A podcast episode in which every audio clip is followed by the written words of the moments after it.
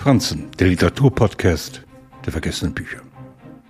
Geschichten, die ein Lehrer hinten in einem Arbeitsheft findet, führen dazu, dass er die junge Ich-Erzählerin bittet, mehr von ihr lesen zu dürfen. Zuvor war sie schon der Welt der Bücher hemmungslos verfallen, deren Titel und Autorinnen und Autoren sie seitenweise aufzählt. Nun beginnt sie ihre eigene Sprache zu finden. Wie viel das mit der Autorin Claire Louise Bennett zu tun hat, ob es ein rein autobiografischer Roman ist, weiß ich nicht.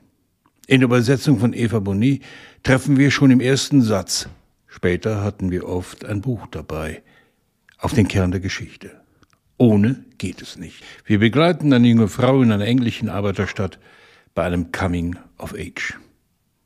Sie empfindet Familie, Schule, ihren Körper als etwas, an das sie sich herantasten muss auf dem Weg zur Selbstbestimmung. Bücher sind da eine Stütze, ein Zufluchtsort, ein Passepartout.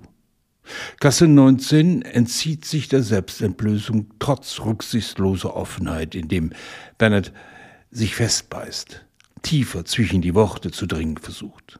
Wo liegen die Strukturen des Ungleichgewichts zwischen den Geschlechtern? Wo die Würde der Frauen? Ihr Freund wird die Geschichte über Tranquin Superbus, an der sie schreibt, aus Eifersucht zerfetzen, weil er ihr nicht an jenen Ort folgen kann, wenn sie schreibt. Und sie? Sie fühlt sich nicht in der Lage, sie noch einmal zu verfassen. Sie ist verloren. Sie war vielleicht auch nicht gut genug.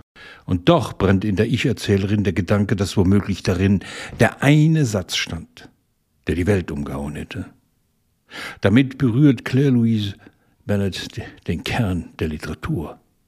Egal, ob wir sie lesen oder zu schreiben versuchen, wir sind und bleiben stets auf der Suche nach diesem einen Satz, selbst wenn er zerfetzt in Erinnerungen vor uns liegt. Noch eine Kostprobe aus dem Roman. Arbeiten und kaufen.